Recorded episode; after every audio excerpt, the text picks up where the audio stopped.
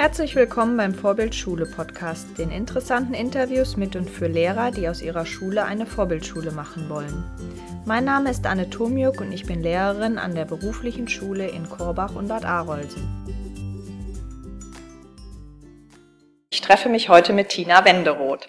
Tina ist Lehrerin an der beruflichen Schule in Korbach und unterrichtet die Fächer Wirtschaft und Englisch.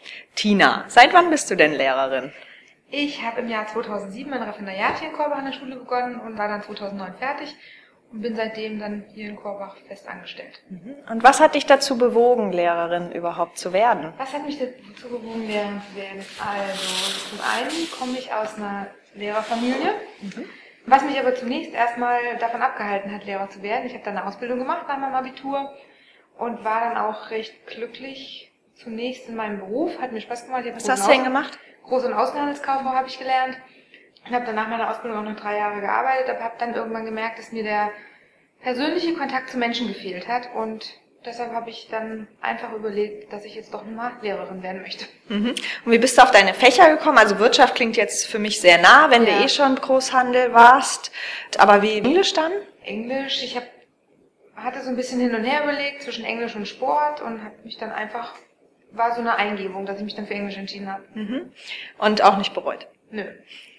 Was ähm, findest du denn aus heutiger Sicht das Spannendste am Lehrerberuf? Am Lehrerberuf, dass man im Prinzip man sich selber auf viele Sachen vorbereiten kann, aber trotzdem immer ähm, nicht komplett vorbereitet sein kann, weil man permanent mit, mit spannenden Dingen konfrontiert wird. Also man kann nie planen, wie sind die Schüler so heute drauf oder wie, wie finden die Schüler das, was man sich so überlegt hat. Mhm.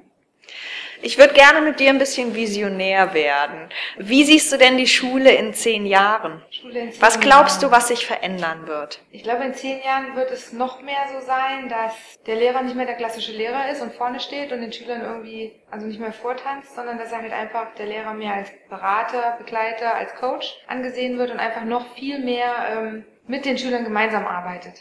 Ich habe mitbekommen, dass du in der Hinsicht schon einiges machst. Kannst du uns da noch ein bisschen mehr darüber erzählen, was du da in diese Richtung schon denkst? Also ich versuche halt prinzipiell generell den Schülern mehr Verantwortung zu geben. Sie kriegen von mir häufig irgendwelche Aufgaben, die sie in einem gewissen Zeitrahmen bearbeiten sollen.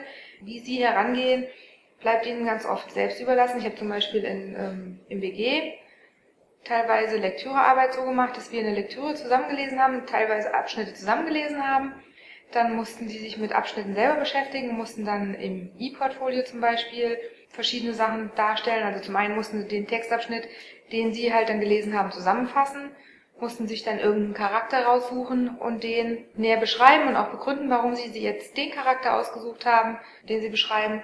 Und dann sollten sie auch eine Szene, die ihnen gut gefallen hat, visuell darstellen. Da war es mir dann egal, ob sie das filmen, ob sie ein Standbild machen, ob sie ein Bild malen oder ob sie einen Trickfilm erstellen. Oder ganz viele haben überraschenderweise mit Minecraft, mhm. ja doch, mit Minecraft gearbeitet. Mhm. Das hätte ich jetzt vorher nicht so erwartet, aber es haben doch viele genommen. Also mhm. ich war eher davon ausgegangen, dass sich doch viele selber filmen. Das haben auch viele gemacht, da sind auch schöne Sachen bei rumgekommen, aber bei diesen Minecraft-Sachen sind auch viele Sachen bei rumgekommen. Ja. Was hast du denn generell äh, für Erfahrungen, wo du jetzt gerade das Projekt angesprochen hast?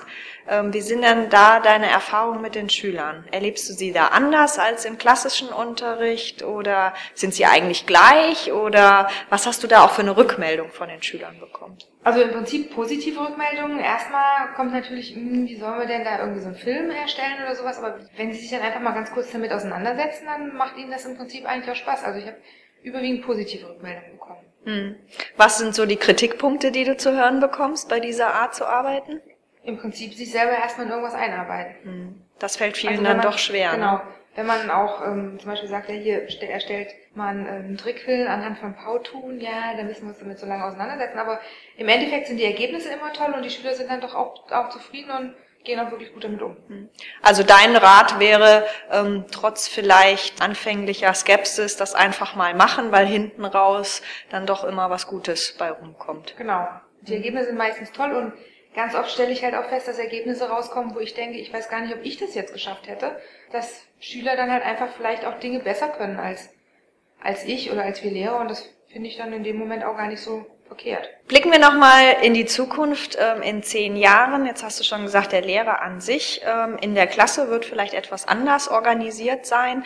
Glaubst du auch, wenn du ein bisschen größer denkst, in der Schule wird sich noch irgendetwas verändern? Ich würde mir prinzipiell wünschen, dass wir Kollegen untereinander noch, noch ein bisschen kommunikativer werden und uns einfach absprechen und einfach mehr, geme also mehr Dinge gemeinsam planen, mhm. gemeinsam arbeiten und vor allen Dingen alle an einem Strang ziehen. Also das halt ja alle im Prinzip ähnliche Dinge mhm. verwirklichen möchten.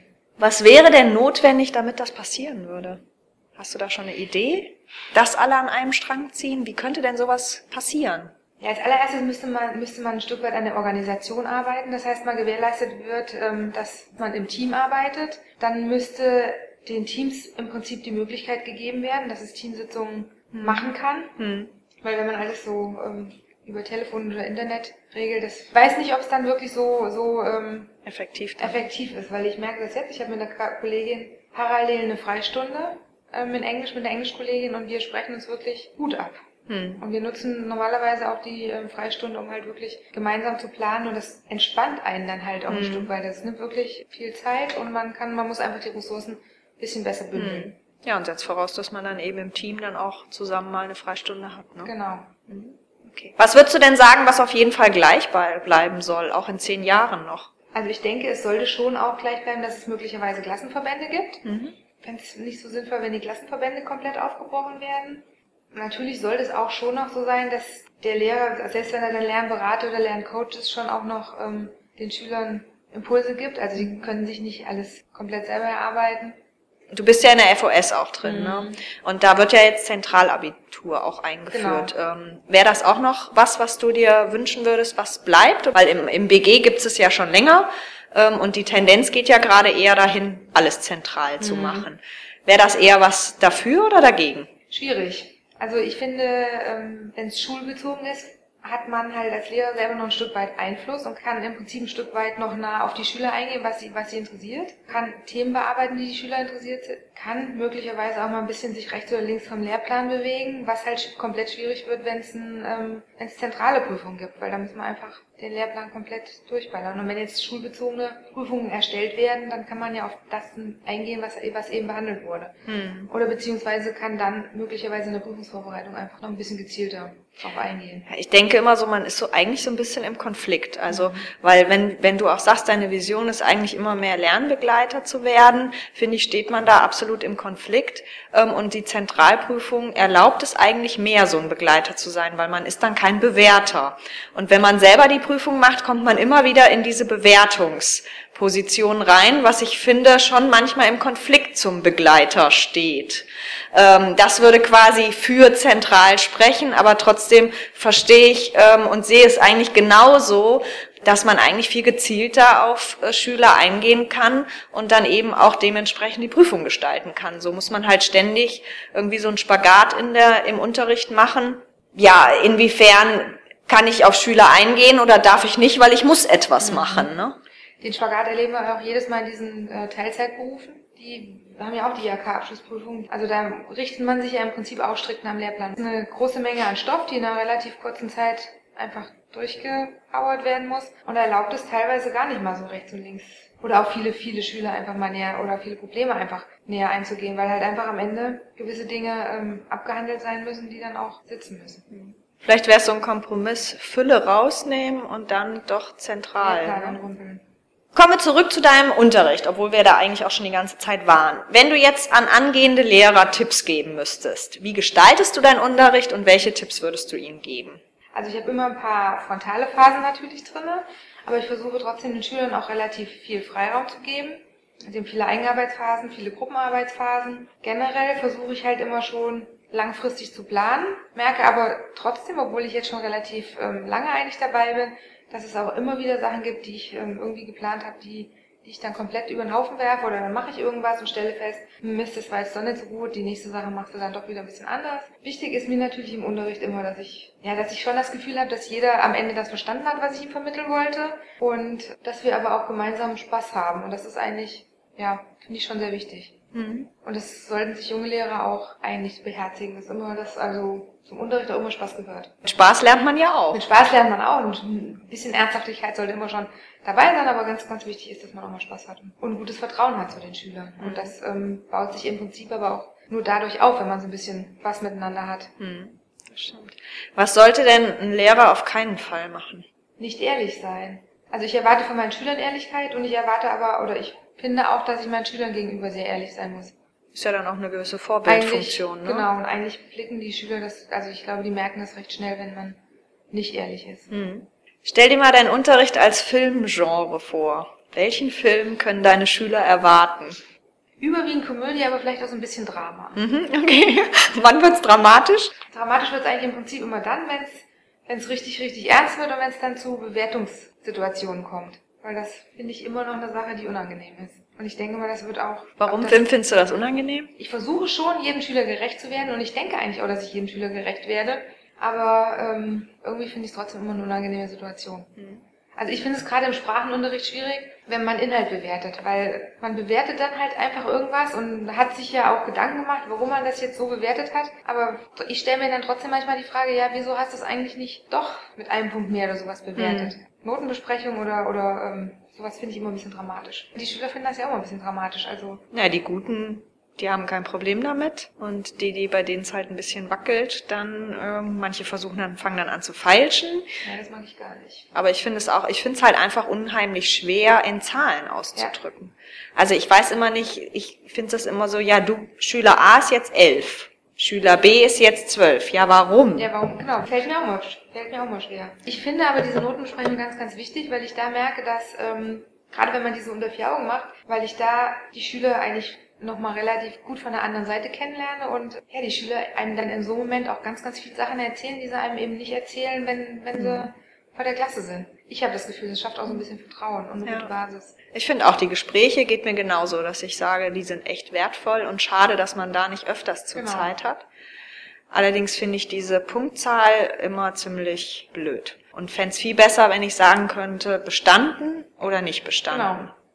Und das würde ausreichen. Und wenn jemand eben mit Auszeichnung besteht, vielleicht kann man das nochmal besonders hervorheben. Aber ich finde das auch ganz schwierig. Was ist sieben, was ist acht, was ist zehn und was ist elf? Also ich finde, man kann sagen eins oder eben noch nicht da, wo du sein solltest, genau. aber dazwischen diese Range finde ich halt find ich auch, auch schwierig, ganz schwierig zu definieren, weil es auch jeder Lehrer meiner Meinung nach für sich definiert, obwohl man ja auch drüber sprechen kann und trotzdem gibt man dann andere Noten. Ja, ja. Also beim Vokabeltest ist es ja einfach, ne? Da ja. ist klipp und klar, Sun heißt Sonne und entweder ist es richtig oder falsch. Und bei Mathe ist es möglicherweise auch teilweise so. Ja. Da ist es ein bisschen einfacher, aber ich finde, überall, wo so ein bisschen beschrieben wird, wo verschiedene Ideen hereingebracht werden, finde ich es echt schwierig. Ja. Du hast jetzt schon ganz viel erwähnt. Vielleicht einfach nochmal so zusammengefasst oder vielleicht fällt dir auch noch was Neues ein.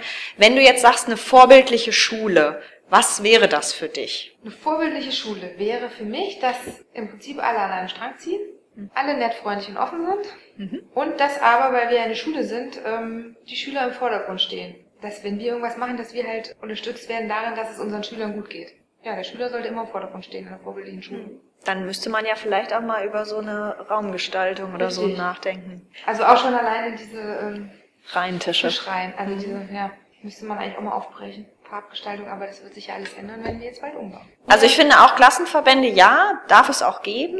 Vielleicht dürfen sich auch Klassenverbände oder Teams über Jahrgänge hinaus zusammentun für ja. ein Projekt oder so. Ich finde, sowas müsste auch eventuell möglich sein und ein bisschen mehr Freiraum das heißt eben vielleicht nicht ganz so viele Wände und nicht genau. ganz so viele Türen. Türen oder, oder möglicherweise wenigstens Fenster in Türen, dass man halt wenigstens sieht, was da draußen passiert. Ja, oder auch was hier drinnen was passiert. Was hier drinnen passiert, so, genau, stimmt. Ja. ja, das war's von meiner Seite schon. Wenn man mit dir in Kontakt treten möchte, wie kann man das tun?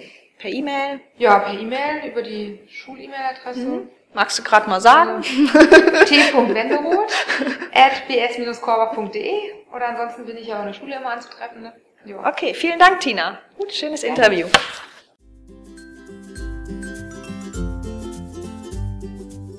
Wenn euch der Podcast gefallen hat, klickt auf www.vorbild-schule.de-podcast.